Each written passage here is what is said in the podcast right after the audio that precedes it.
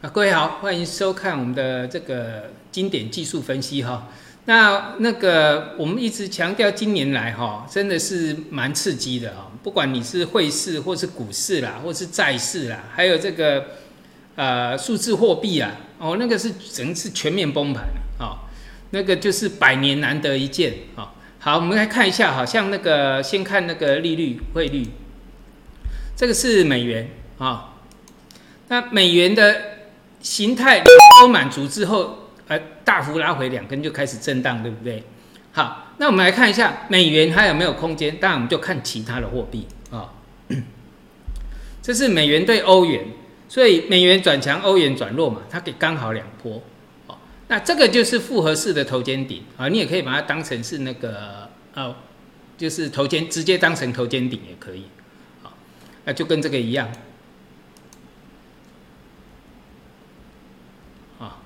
头肩顶，头肩顶，好，那复合式的是上面带了一个 M 头啊，就是这个，你直接画头肩顶也可以啊，画复合式的也可以啊。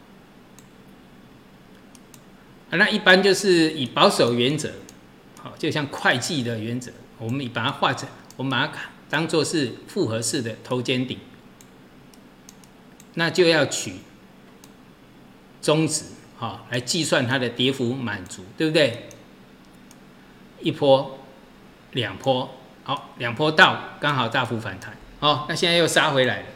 那我们讲到哈，所谓的汇率，汇率的走势它是很很很有规律的，跌啊跌一波，跌两波啊，这个就是呃尤尤其它的一个为什么它的满足啊，就是汇率的涨跌幅满足会特别准确，为什么？因为这个操作的叫做央行。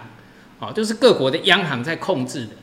那央行在汇率的操作上，它只会让它维持在一定的区间。好，也就是这一波能贬多少，或是升多少，那下一波呢，幅度都差不多。所以这个技术分析的所谓的满足点，用在汇率，它就特别的准确。好，这个就我们讲到股性来自于人性。那汇率这个呃，汇率的股性来自于谁？央行。所以央行的手法都差不多。所以这个你看那个每一次，呃，你自己去看一下哈，这个很准确了。那另外我们来看，这里有一个大头的形态，哈，大头的形态就是一个长空的结构，我们可以把它这个再拉过来，啊，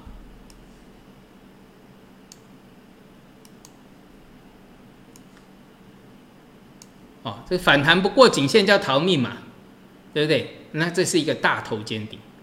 我那个计算下来也是很很惊人的哈，我们看一看这个重点是在什么？重点是在看汇率有没有止稳回升的机会嘛，对不对？那每一次我们在生材技术有讲到这个了哈，只要它止稳，一定都打出一个底部来，几乎都打了出来。像这个地方就是一个破底翻，那时间都是一年、两年、三年，都是用年来计的哦，用年来计。就是翻空的头部啊，像你看这样随便一个头部哈，半年一年的，啊，这上面一个头部区都是都是半年以上的，啊，有的是最少要一季以上，最少一季。那底部呢，我这更不用讲了，这个时间都很久，像这个都超过两年，两年，啊，所以就这个结构，就结论就出来了，就算是底也要半年，半年一年以上嘛，我们给它最少给它一年以上去打底啊。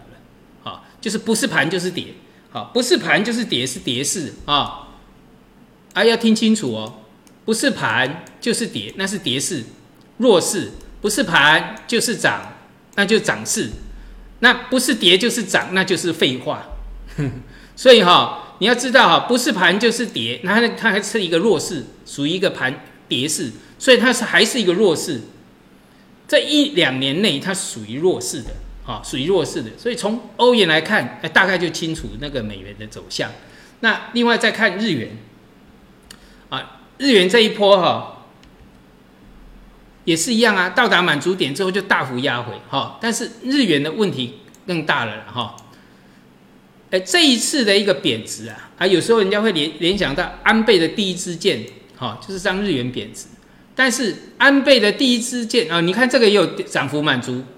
有哈，啊，这叫股性来自于人性，那日本央行的习惯，啊，主力习惯，那日元的主力习主力就是日本央行，它的习惯就这样一波一波，有没有？都是一样的，一模一样，哦，好。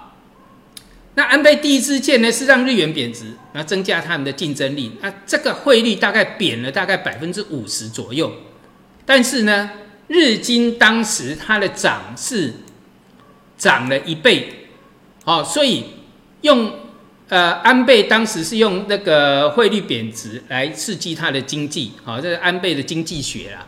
那实际上股市涨了一倍，但是汇率。它只贬百分之五十，所以相对上你进去投资日本是会赚钱的，好是会赚钱的。但是这一次会不会像上次一样？告诉各位不一样，哈，完全不同的结构。上次的日呃，上次的这个股市啊，我们看一下，股市是打了一个收敛的大底。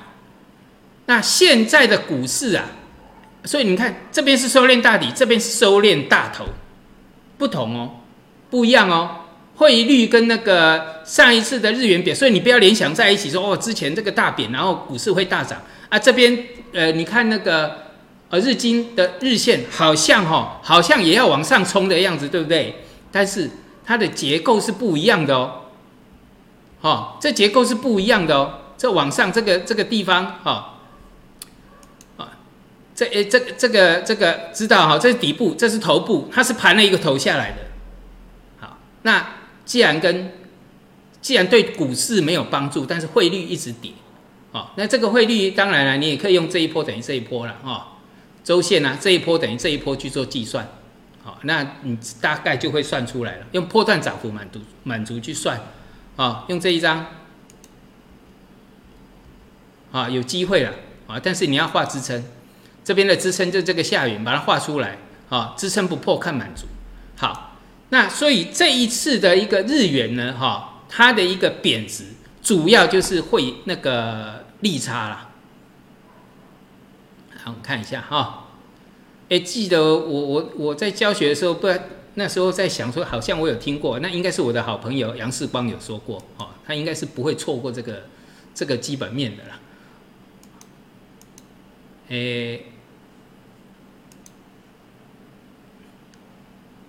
看一下哈，我呃利利利息啊，这是美元的利息，美元啊，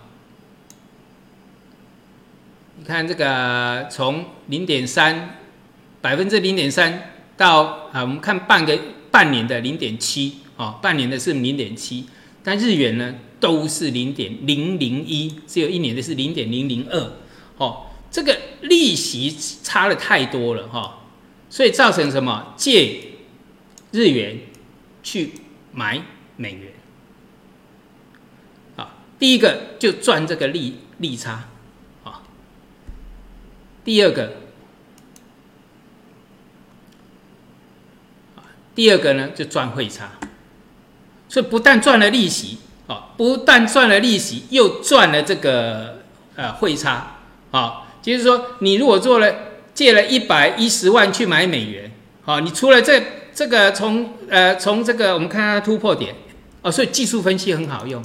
你要去做这个无风险套利哈，从它突破点开始，这个美元对日元哈是在这个呃十月八号这一周突破的，突破这个大底，所以它进入长点，好，那那个日元呢，日元指数呢？它是十月一号突破的，领先了一周啊，但是都差不多，都是在十月初啊，所以在日元突破之后啊，不对不起，在美元突破之后进入涨势，好，啊，这个呢动作呢就是从这个时候开始的啊，我们从技术分析很容易找到那个你有时候要做那无风险套利，那从这边开始来啊，那你当时哈这个借日元啊，比如说。我借了一百一十啊，借了一百一十万的日元，然后去买美元。你现在换回来变成一百三十五万，啊，一百呃一百一十万变一百三十五万，对不对？无风险套利，那就是我在呃生产技术讲的美元在强奸日元。好，那现在又出现一个问题，那既然不是在刺激经济的话，那这一贬值对日本有什么影响？哦，那对公司在向对外举债的影响可大了。哦，这个影响可大了。所以在这个债券的，尤其是公司债这一块，好，在我们讲向外举债的，啊，那这个你成本变多，然后呢，这个呃啊，你的你的这个还有这个呃，就是衍生出来的问题，哈。会相当的多哦，所以这一次呢，日元的贬值，不要把它当成是安倍第一件那种贬值的结构，是不一样的，哦，是不一样的。好，那我们来看哈，所以说你看嘛，这基本面就会反映在技术面上面啊。桥水放空公司债有没有？你看桥水放空那的操作哈，桥水在二零一九年曾经去放空全球的利率失败啊，他今年。一年亏了六百分之六，对不对？但是呢，他一成功，他的他的基金飙了百分之二十六，这叫小赔大赚那桥水为什么要看空？而且他放空的是什么？公司债，哈。所以你要知道哈，现在未来的一个结构对公司的一个，因为这个是一个呃恶性循环。哦，这是一个恶性循环。啊，讲到这个哈，我要就又要很骄傲的拿出这个，我已经我我我说过，我可以拿出来用好几年的这个图，好，就是这个利率，对不对？这个真的可以用好几年了哦。所以我们来看一下这个利率的长期的结构哈，它是突破了这个下降轨哈。这个之前我讲了很多了哈，所以。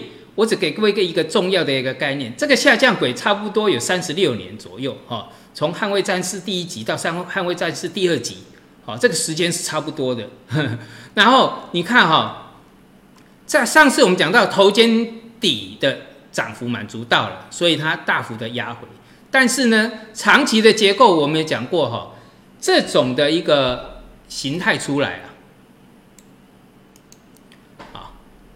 这么久三十几年的下降轨往上突破，那通常计算上就是这个基下降轨的宽度。哦，在我过去的经验，它很容易形成这个宽，就现在目前这个比的这里，那这个就表示它会超过百分之五的几率很高，对不对？这是利率，哈，所以。我刚刚讲了，利率已经结束了三十八九年来的长空，然后呢，它这个下降轨大概三十五年、三十六年，那这个形成了一个一个所谓的利率一个大多头走势嘛。那既既然利率是属于大多头走势，那就表示债券是属于长空嘛。哦，哎，这样问题大了。尤其所以你看哈，你看连美国的债券。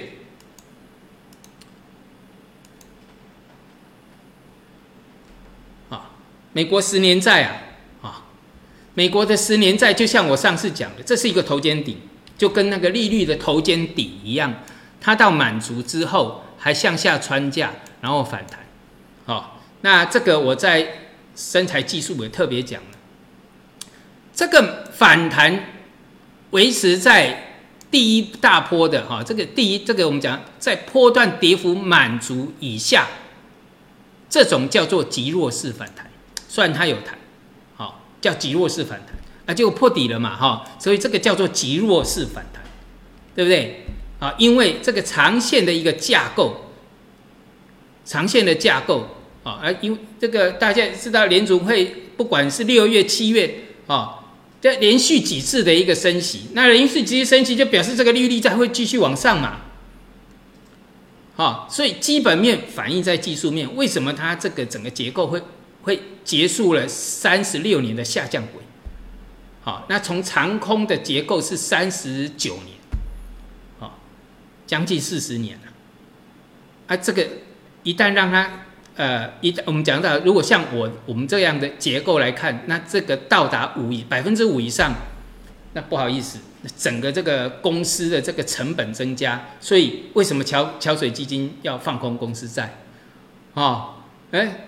这一定都是有一些大数据来支持它嘛，哦，那我从我们我们讲过了，技术面会那个基本面会反映在技术面上面，我们从这边看就知道了，对不对？那未来呢？啊，你投资房地产的哦，那些大大概都要小心一点啊，因为进入长空了嘛。哦，你看这个哦，债券走空嘛，对不对？好，所以我刚刚讲的，日本这一次的风险很高哦，哦，这次风险很高，你不要再看那个啊，以前安倍安倍的第一支箭让他这个整个股市这样冲上去哈，啊，这一次的你如果有同样的想法，我是觉得哈，诶，你要稍微考虑一下了啦，啊，一个是底，一个是头，不一样的。好，那刚刚讲到债券走空，然后呢，你看看那个保险市场，我们来看一下美国的保险市场。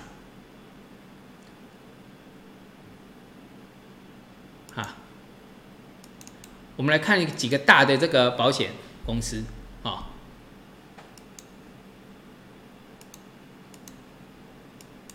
哇，这个怎么画都漂亮，对不对？反弹不过颈线叫逃命啊！头部在哪里完成？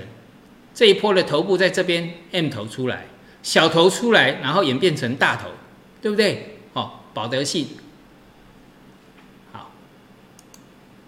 那这个是伯克希莱哦，这个是那个巴菲特的哦，巴菲特今年恐怕吃瘪会吃吃的很严重了哈，那也没办法哈，股再怎么股神，总有一年会吃瘪的哈。那呃，这个这个要呃要注意一下哈，从一个小头有没有？这是一个头型，然后变成一个大头部区。哦，那现在又破线了，进入这个什么更大的头部形态。哦，等一下给各位看周线。好，我们先把所有的日线看完。那这个呢是美国这个美国国际集团啊，这里就先出现一个假突破嘛，突破又跌破，很漂亮啊，假突破。然后这个颈线呢也贯破了。好了，等一下会有个周线啊，林肯国民。哇，这个大头就出来了，啊，啊大头大头尖顶的形态出来了，对不对？哦，啊，反弹不过叫逃命嘛。那现在收盘价创新低了，哦，那这个是大都会人寿，啊，那这个头在这边先出来，那这个叫做什么？假突破，很漂亮哦。假突破，假突破是我一直强调的是个空点。不空的时候，啊，哎，然后停损点设好，这个停损点设新高就好了，哦，那个就按照我的一个教学模式，我出我的书上面也都是这样教的，二零一四年出来的书，哦，好，那这里先头部出来，那这一个小头也出来了，破线转弱，好，又一个区块转弱，高点越来越低了，好，那这是刚刚的宜安保险。那这个是美国家庭人寿保险。好了，你看这个债券走空哈，对这些金融保险啊，哈，这个影响很大，因为公司走走的不好嘛哈，然后你做了，然后保险也是都保险的一些商品都有一些这个减损的压力啊，哈，好。这是一个小一个假突破嘛，这更大形态的假突破，对不对？啊，练习跟我练习一下画线，画线很重要哈。这个颈线呢跌破，那大头就确立了，啊，好，要看周线，刚刚这些的周线有没有？每个头部都很漂亮，双头出来，这里右肩也即将完成，哦，刚刚的这个是美国家庭人寿保险，哈，它这宜安保险双头的颈线已经跌破了。那这个大都会人寿的周线有没有假突破？这大规模的假突破啊！还有林肯国民，啊，一破现在这个头很漂亮，对不对？复合式头肩顶或直接画头肩顶也行，很漂亮。哦，美国国际集团，哦，很漂亮。哦，还有伯克莱，哇，伯克莱你看还爆量，啊，这一根的下跌还爆量，哇，那这个麻烦了，事情大条了。我市场市场会告诉你，市场永远都是对的哦。告诉各位，市场永远都是对的。这个大量爆在这个地方，爆量反转，啊，然后颈线跌破，有谁会去看空那个巴菲特？没有人敢。但但是市场告诉你，他今年应该会吃瘪，哈，再怎么神哈，也因为他是做多嘛，啊，做多了啊，但是最好还好，巴菲特帮你找的股票可能都很难下市，怎么套套到以后都会上来，但是有时候会套百分之三十、百分之四十、百分之五十，不知道。那遇到这个呃百年难得一见的长空，哇，那这个麻烦了哦。好了，保德信金融这个。周线非常漂亮，对不对？啊，那这个也是假突破的一种啊，突破要跌破啊。好，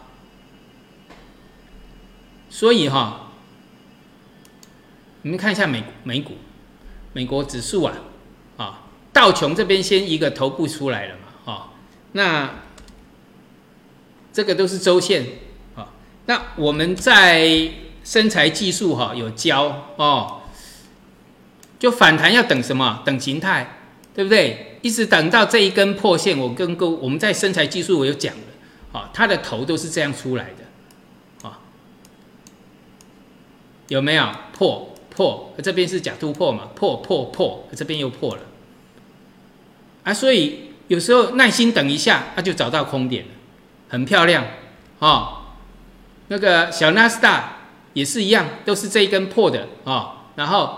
S M P 五百破的，哇！这个盘后盘已经，我们现在是啊，我现在录的时间是将近六点的时候，已经跌了百分之二点六了，哈。那那个纳斯达已经跌了大概百分之三了，哈。因为通膨嘛，对不对？因为通膨，好。那通膨在我这个已经讲很久很久了，通膨。其实美国是在控制它的高通膨的，哦。那我们来看，现在主要就是。像石油啊，石油在这边哈，在美国强力的释出这个呃，就是有史以来最大的这个原油储存，就是试图，因为他先把通膨控上来，啊，这个就有时候会玩火自焚啊，先把通膨控制上，他要维持，但是他不想让它失控，好，可能百分之六、百分之七就就要让它下去了，结果现在怎么控不上、控不住了，啊，控不住了。啊，这个叫做大国之间的战争呐，啊，因为欧这个，因为因为这个，呃，俄乌战争让它控不住了，哦，控不住了。还有包括像这个天然气，好，原来也是要压下来的，这整个压不下来，好，结构上是它要压，但是压不下来，因为它必须要把这个通膨控制住啊，啊，因为股市下跌，它要杀股市也是正常的。比如说我现在。啊，一万点，我可能要让杀到这个七千点或六千点，然后开始又开始另外一轮的多头，但是控制不住，它可能会摔到五千点，摔到四千点，就变成这个所谓的玩火自焚，所以通膨也有问题了，公司在这些全部都出了问题了，啊，才形成这个一个结构，所以你看哈，呃，我们来看看刚刚还有讲到债券的问题，啊，你看看这个。还有这个台湾的金融股也是一样啊，哦，台湾是跟着美国走嘛，对不对？啊，你看这个金融股啊，我们用这个电脑计算出来的满足点一九四七点五七，跟最高点一九四七点五七，这一连零点零一都不差，百分之百命中。哎，这种百分之百命中哦，不是他每次都有了，可能一千次、一万次才来那么一次，啊，因为总总是会差一点点。哎，很难得会有一个百分之百命中的哈，用电脑直接算出来的啊，波段涨幅满足，哦，这一定要讲一下哈，不要讲的跟神话一样啊，用这个方式去赚去算，哈，啊，电脑直接就算出来了。好，那这个是大型的假突破，所以金融遇到的问题就大了，哈，你看金融的问题大了，所以呢。台股呢也就跟着杀了嘛，好，这是周线。那我们刚刚讲到美国的这个 S M P 五百，哈，我们用这个来看就更漂亮了，哈，其实长得是一模一样了，但是这个 K 线的结构都是一样的，用这个画起来太漂亮，哈，左肩头部，右肩，然后这个是破线反弹，不过颈线叫逃命，不逃就没命。所以你看现在杀人很凶哦，因为你不逃嘛，不逃就没命啊。好，那空头就是这样。好，你多头嘛，突破颈线，下面这个支撑会保护多头。那跌破颈线呢，上面的一个上面这些压力会保护空头啊。哦，所以你上去停损一点点，下去呢无限。好，好，那你注意看哦，S M P 五百长这个样，那台湾呢？好，还差那么一点。哎，你不要说这个，如果说以 S M P 相对的位阶来讲，那就等于这个是 M 头啊，我们有讲过了。哦，M 头用这个去算，用这个去算，对不对？啊，用这个去算，哎，我这我的这个呃，我的脸书啊，有一个有奖征答哦，啊，如果跌破一万一一万六千点，这个有奖征答就截止了哦，那个脸书哈，你可以去那个呃，我有一个题，有一个有奖征答了，啊，这个有奖征答就是用电子类的一个走的走势，好，然后你去去打，电子类会跌多少或者不会跌都可以打。好，还有到这个呃奖金是一万块新台币，然后呢到明年底以前最低会跌到多少？啊，那个再中的话再给两万块，好，好玩呐，啊，啊你也可以你你可以回答说不会跌会站上去不会跌也可以都可以，好，那也也欢迎大家去参加这个活动，在脸书上面，哎只有在那一则下面哦，哦我们问的下面哦，哦，所以这个呃我看有没有叫出来一下。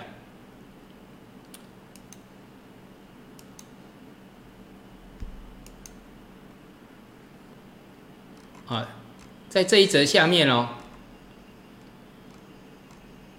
好，这个电子类周线啊啊，这边有规则。啊，我们你要回要回电子哦，不要回大盘哦，好，回电子类的。啊，好，那回来啊，呃，有兴趣的话啊，去这个做有奖征答。那大盘明天如果最近如果破了一万六啊，这个一万六千点以上，跟那个讲的是大盘啊。一万六千点以下，或者是上了一万七千点以上，啊，应该是一万八千点啊，一万七千点以上，好，在这个区间都可以打，好，不管它突破跌破，就这个活动就截止，然后就等我，啊，等我主观的来判来判断哪里截止，啊，就是哪里是开始计算，啊，来这个计那结束这个结束这个呃猜谜了，啊，好，所以。刚刚讲到的 S M P 五百，如果相对的未接呢，那台股，好，就以这个 M 头的模式，就刚好到达第一波嘛，对不对？重点，台湾叫做科技岛啊，科技岛理理论上应该用纳斯达克的模式来看嘛，对不对？纳斯达克回到哪里？回到去年的这个去年底啊，十一月左右的这个区间呐，那就表示说。台湾会到哪里？区间在呃，在这个地方啊，接近了两波啊。好，如果说相对应来看呢，希望不会了。但是呢，我已经跟各位讲了，债市还有什么通膨这些问题，哇，这个问题都蛮大的哈。好，那这个没问题了哈。所以你看，然后另外今天主跌的是什么？航运类。航运类，然后电子类呢，开始主跌的是什么？台积电。那讲到台积电啊，好，还有这个，你看啊，都是一些龙头指标，华硕又回到起涨点，对不对？那这个是技嘉又回到起涨点，哦，跌了一大波了，反弹还属于弱势的。哦，那为什么我们这样？我们讲到这些主机板，我已经跟各位讲过了哈。今年的币圈啊，哦，杀声隆隆，哦，很好玩哦。哎，你看哈，这个指数啊，台湾的大盘，记不记得我们这个身材技术的呃学员哈，在还没破底之前，就在这一块这一块啊，我还弄了这个呃波段呃那个这里还用了这个时间波对称哈，这已经高进阶课高阶课了哈，我有教哈。那我在这一块还没破线的时候，我说会很刺激。然后呢，那差不多连续两天我都在教什么？怎么去挑弱势股？怎么挑？哦，因为教学的目的就知要教你怎么挑。啊，结果真的破了。那美国股市也是一样哦，啊，是台湾先破的哦，台湾先破。那在美国啊，美国的这个指数还没破之前，哎，我记得也是在这附近吧，啊，它还没破之前，还没破颈线之前。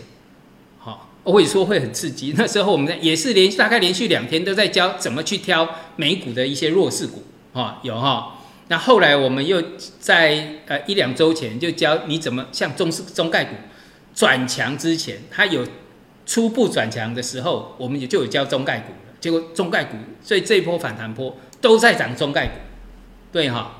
好，那最近我跟我们我们我们这个如果身材技术的一个学学员哈。我最近在讲什么？比特币，就整个数字货币，为什么？因为比特币在这里，在这里，它是一个什么？就是我这是两万六左右的一个下影线上来，这个就是我讲它有阶段性的任务，就不要让它跌太快。好，但这一根量出来啊，带量下杀这一根，我觉得又好又好玩了，又精彩了。好，结果你看，哎，我连。我连在粉丝页我都啊都用比特币做这个啊用这个数字货币啊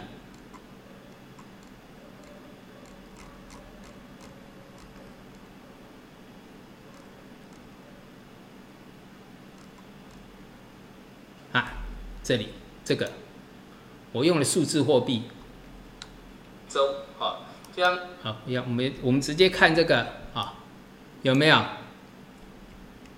诶，这个要看灭霸弹指数字货币灭霸再弹指再灭霸哦。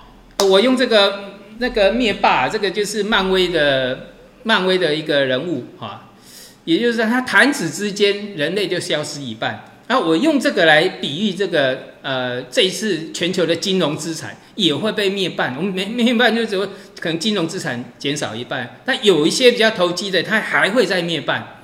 但是用在这个数字货币，它不是资产灭半哦，而是整个数量会不见掉一半以上哦。就是说，可能现在有一千只、一千个货呃货币，那个数字货币好了，你可能会五百档不见，弹个指头，五百档不见，哦，这是比喻了。那是真的就剩下五百吗？可能再弹一下，剩下两百五十个。我我们现在在比喻的数字货币是这样哦，哦，所以你看，哦，这跟全球的资产就是不同的结构哦，所以我在那个数字货币的这个比特币出现这个大量不涨之后，大量下杀，这个这个就很明显的大量嘛，对不对？所以空头只要出来，下影线都是骗的，这些都骗的，骗到最后这一根才是真的，好，现在带量下杀了，有没有？哎，我给各位的三三个那个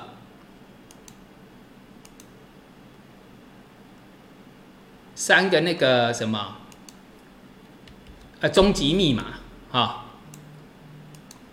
这波段跌幅满足的第一波看哪里？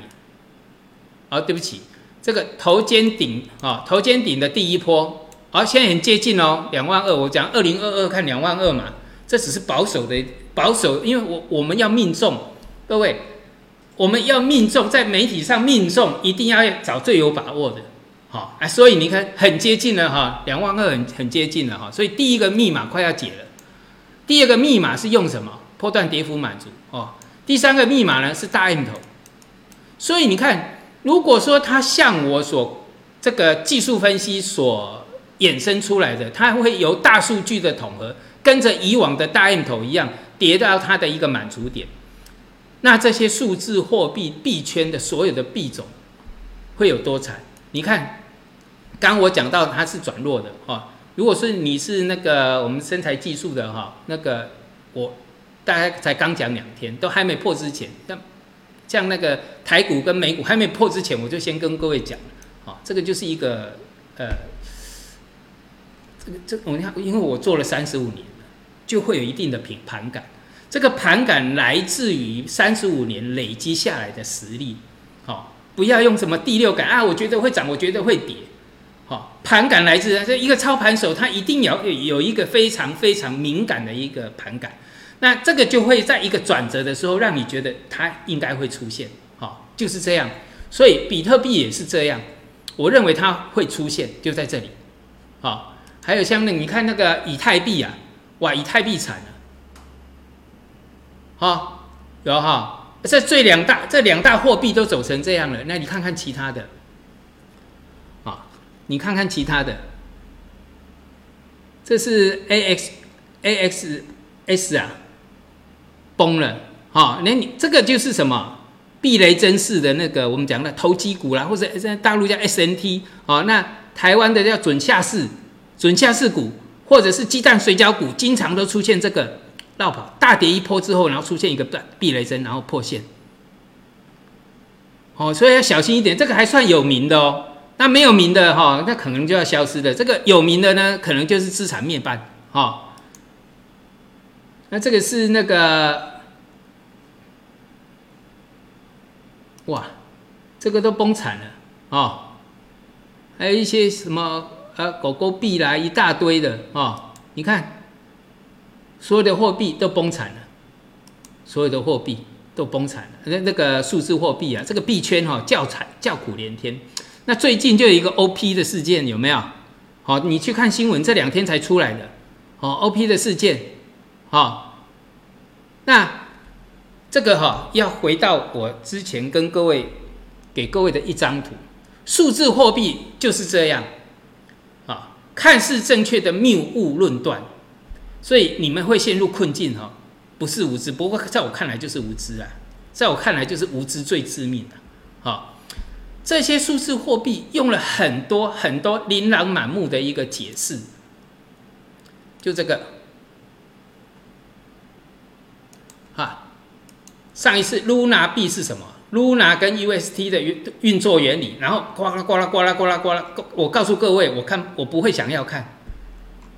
好我不会想要看，啊，我知道这些骗人的东西哈，我看把它看完是浪费时间，但是我要把它叫出来。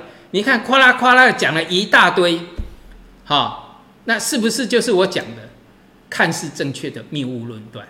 那我直接跟各位讲好了，这个数字货币啊，就 Luna 币，哈，Luna 币当时推出来就是啊，你拥有它货币会有百分之二十的年化报酬率。各位，我过去已经讲过了哦，我过去很明很已经很直接跟各位讲，只要你的商品有以现在这个利率不到百分之二、百分之三，现在才百分之三了哈，之前才百分之一点几，那时候我就一直讲，你的利率年化报酬率年利率给你百分之十以上，几乎都是诈骗。好，我不好意思说百分之一百二十了，几乎都是诈骗。那有人说不会啊，我已经连两两三年的利息，每年都领百分之十、百分之十五，很开心。我告诉你，你领越久的那个诈骗集团就越大，他诈骗的范围就越大，就庞氏骗局就是这样来的。十年、二十年，那个诈骗的金额就更大。所以很简单的道理，年化报酬率不要说百分之二十了，那露娜露娜币这个韩国人哈。呃，人家本来这个团队就说不能这样子，他他就是执意要这样做啊。这个人还蛮还看不起啊，这个人还看不起这个，因为他推出这个变有钱人嘛，他看不起没有钱人，看起看不起穷人，好，然后现在又继续骗哦，哦，继续骗还是有人哦，好，所以这个骗局就是说。这个龙林林总总的太多，你每叫出一种货币啊，都太多了。币圈里面太多这个，好，那就是我就是我讲的。如果你相信这些呢，好，你就是这些无知的信徒。以前我不会讲了，因为以前讲没有人会信，好，我们要看时机讲。数字，比特币在疯狂的时候，包括到这里我都不讲，一直到这个假突破，这个假突破从这里，我说假突破走长空了，我才开始说这个就是庞氏骗局。啊，一直到这一天，我做媒体久了，因为我知道转折在哪里啊。从这个假突破这里破线，好，那一一直到这里，我们讲过这个庞氏骗局已经骗完了，再捐款走人了，好。各位，好，各位币圈的这个投资朋友，你不要当盲目的信徒。我一张照片给各位看啊，我给各位看一个照片，你就知道你像什么。这是过去的台湾有没有紫衣紫衣这个紫衣神教啊？好，师傅怎么样？师傅怎么样啊？这个人呢，开了很多这个豪车。那你看看这些紫衣，对他多始终，这个就是信徒。现在币圈就是像这个样子，对数字货币啊，就是一个无脑的信徒。不要看这样啊！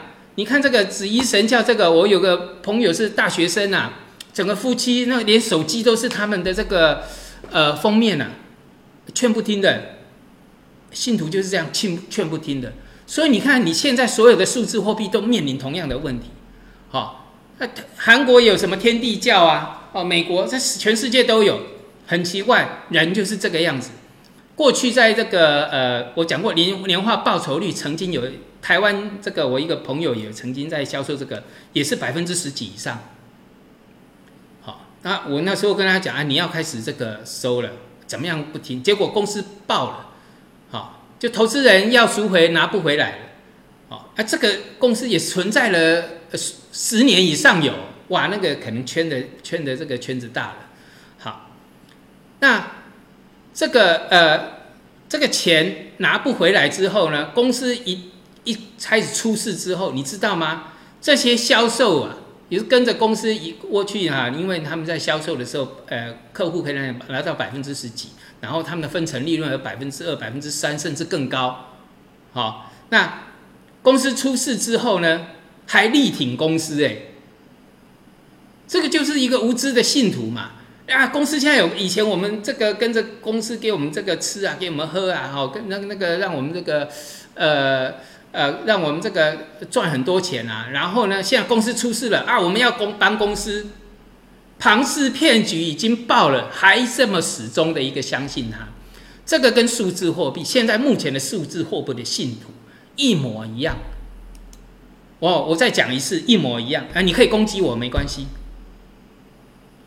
你可以攻击我没关系，好，我跟我跟各位讲哈，比特币哈，它是一它是存在的，它有它的功能性，但是呢，一个流通的货币哈，被炒成这个样子，它不可能成为流通货币了，好，虽然它有一些大公司已经承认它，但是它不可能成为大众的流通货币，它必须在一段稳定的区区间啊震荡。稳定的期间，它才有可能成为这个所谓的这个流通货币。啊，你炒成这个样子，你给我说它是流通货币，别来骗笑哎！这个就是庞氏骗局啊，就是骗嘛，是用比特币来骗。那还好，它比特币还有它的这个呃高度的认同性。好，但是呢，币圈有几千种货币在，币圈呐。所以我讲到这个灭半，灭半是这个整个数量灭掉，哈，你有五千种货币，可能剩下两千五百只，可能就在这个最近很快有很快，剩下的两千五百只，再弹个指头又灭掉一半。我们来看看嘛，数字货币到最后会剩下几只？好，到最最后会剩下几只？好，这个这个我认为我看到的就是这样，好，啊，你千万不要再像这种信徒一样，好不好？这个就是信徒。无知的信徒，好，我刚才看到货是不是货币，就像看到这个东西一样，一模一样。好，那我告诉你，这线图到现在一定会有人在网络上攻击我啊！你懂个屁？你懂个什么？看，就永远无知就是无知啦。啊，就是数字货币，其实在那个我讲过，比特币一开始在二零一八年的时候，我认为它会跌不跌破四千，而且我认为它在四千一上下如果震荡个三五年，它慢慢就会成为流通货币。其实我对这个去中心化我是很认同的。结果现在被搞成这个样子，它就变成一个庞氏骗局了。好，希望将来呢，好好的这个止稳休息后，那当然监管措施会越来越多，然后这个 在去中心化就变得很矛盾了，对不对？但是也希望它是成为流通货币了，但是这个要时间啊，这个要时间。好了，我讲这个啊，好了，所以知道哈，哎，刚刚讲到数字货币就是讲到这个，你看看现在所有反弹的这些呃显卡概念股，不管是内地、台湾或者是美国都一样，这些显卡的啊，还包括英飞凌啊、NVIDIA 都一样。在数字货币崩了之后，哈，就是就是我讲的这些主机板大厂，过去就因为这个呃呃，就是因为显卡供不应求，所以他绑了主机板，要你一定要买买主机板。所以有那时候不是说，哎，我为了要买这个显卡，就连主机板买，然后拆掉再把主机板卖掉，对不对？那现在呢？现在显卡，我告诉你，跟垃圾一样丢出来，不是说跟垃圾一样的不没有价值，但是我说那个数量啊。你除了这个这个大厂的这个显卡丢出来，你还有挖矿的那些二手的市场丢出来的量，一定很恐怖啊，一定很恐怖。所以你要注意一下啊！我现在看到的就是这个，好，你看这些币种，一个那我现在给各位看的大部分都是很有名、知名的哦。哦，除了什么狗狗币啦，还有那个撸那个撸拿那些比较烂的，那这些知名的都跌成这个样子。好，所以你要特别注意了啊！哎，但是真的会赚钱的人，就是顺势去做空它。好，比特币不不是不会赚钱啊。比如说我去空，我们讲过空，先空弱势的。好，它什么比较弱？以那以太币比较弱嘛，所以你先空它嘛，跌下来你就赚了。像现在可能一赚就百分之几百了，因为你只要开百分之，这个有很多人都开百分之呃这二十倍的杠杆。一跌下来就百分之几百在赚，好，那风险一点点，设这个一定要设停损的，好，你不会设不会技术分析不会设停损的，不要去做这些东西，好，那比特币也是最近才破的，好，这里破线了，对不对？创新低了，两万三千多了，跟我讲的二零二二看两万二很接近了哈，哎，那有人说美人真的到的时候哈，有人说我很神，也不是很神，我们就按照这个模式在看，啊。好，所以你要知道哈，这个整个电子类，啊，是一个转弱的迹象，啊，啊，所以你看这个电子大厂啊，电子股，啊，可不，你觉得它会不会见底？用几率有多高？好，会站上去的几率高，还是崩跌下来的几率高？哎，不要说崩跌了，一波、两波、三波了，你去算嘛，啊，不一定是对的，但是呢，你去算那个几率哪一个高？啊，就是这样。啊，这为什么那个什么什么？这个，我有个主题哈，呃，这个主题我跟你讲起来又有很久了哈。所以你看哈，这些哈东西一大堆啊，不要不用花太太多精神去看，我看了我就累。好，因为它是骗人的东西，所以不要花时间。它如果是有价值的东西，那我就会花时间去研究它。好啊，不要像这种哦，这些币圈不要像这些信徒，你跟这个都已经一样了哦，都已经一样了。哦，好，所以啊，看到了哈，所以知道哈，这个债市是走长空，因为我从利率跟各位讲，股市它是一个杀股市，杀股那个要压通膨嘛，要控制需求，所以我上次讲了要杀股市，啊，是不是开始杀了？没错啊，开始杀了，哦，杀股市压通膨。还有就是，啊，不然的话，现在那个油价都控制不了，他要杀这些来控制通膨，这个计划好了。那为什么要杀？他都赚饱了，好，那为什么赚饱了？因为我跟各位讲过哈，我们我们从这个像台湾，我不是跟各位讲了啊，拉金融，拉金融出全部，对不对？指数那时候还在高档啊。指数啊还在高档，是什么在拉的？金融，还有台积电，之前还有台积电，所以我讲到拉金融再出全部，对不对？你看看随便打一个水泥，哇，一崩再崩，好食品都不怎么样，对不对？很多了，不要再打了啊！拉金融出全部，那那个美国呢？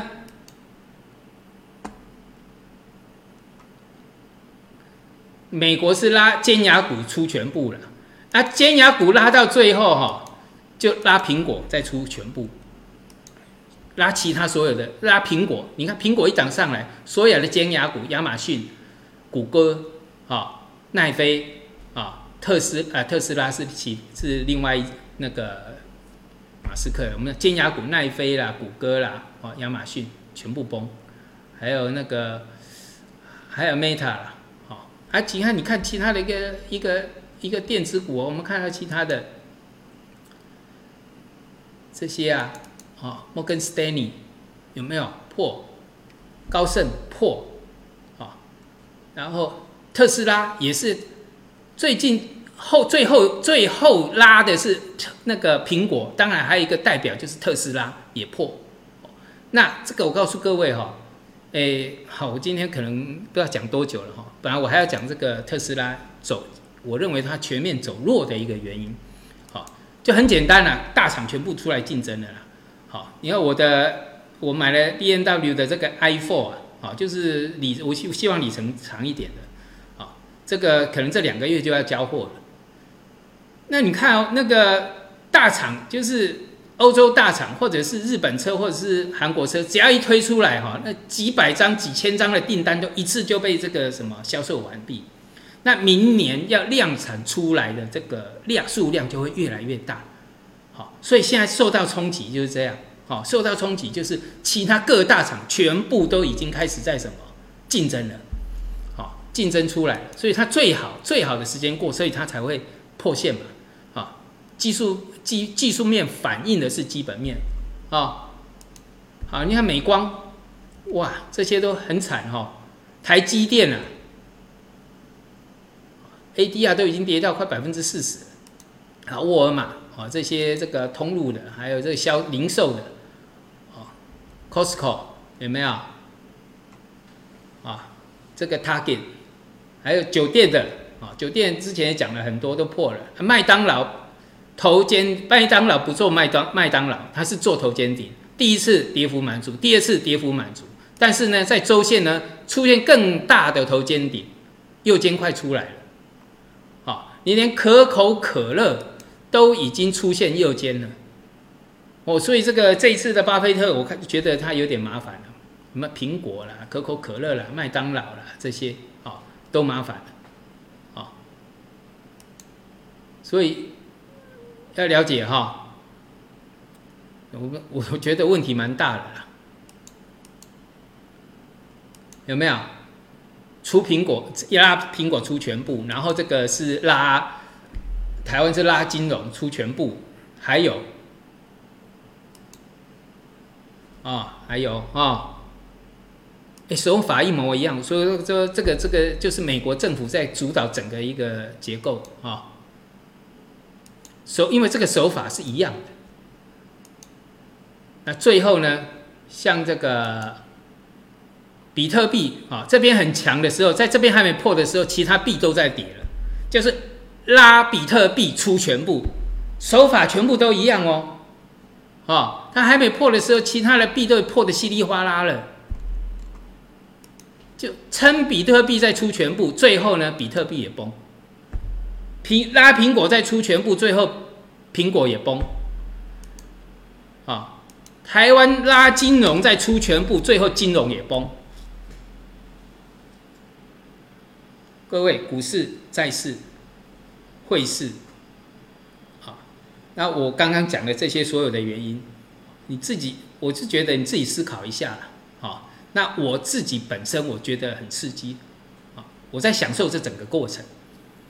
因为我投入这个呃，就是我研究量价整个形态那么久的时间，三十五年，我没有看过这么大的头部形态。随便一看像排骨对不对？这是头部形态这是头部形态这是头部形态。我没有看过这么大这么高的头部形态。美国股市也一样。啊美国股市。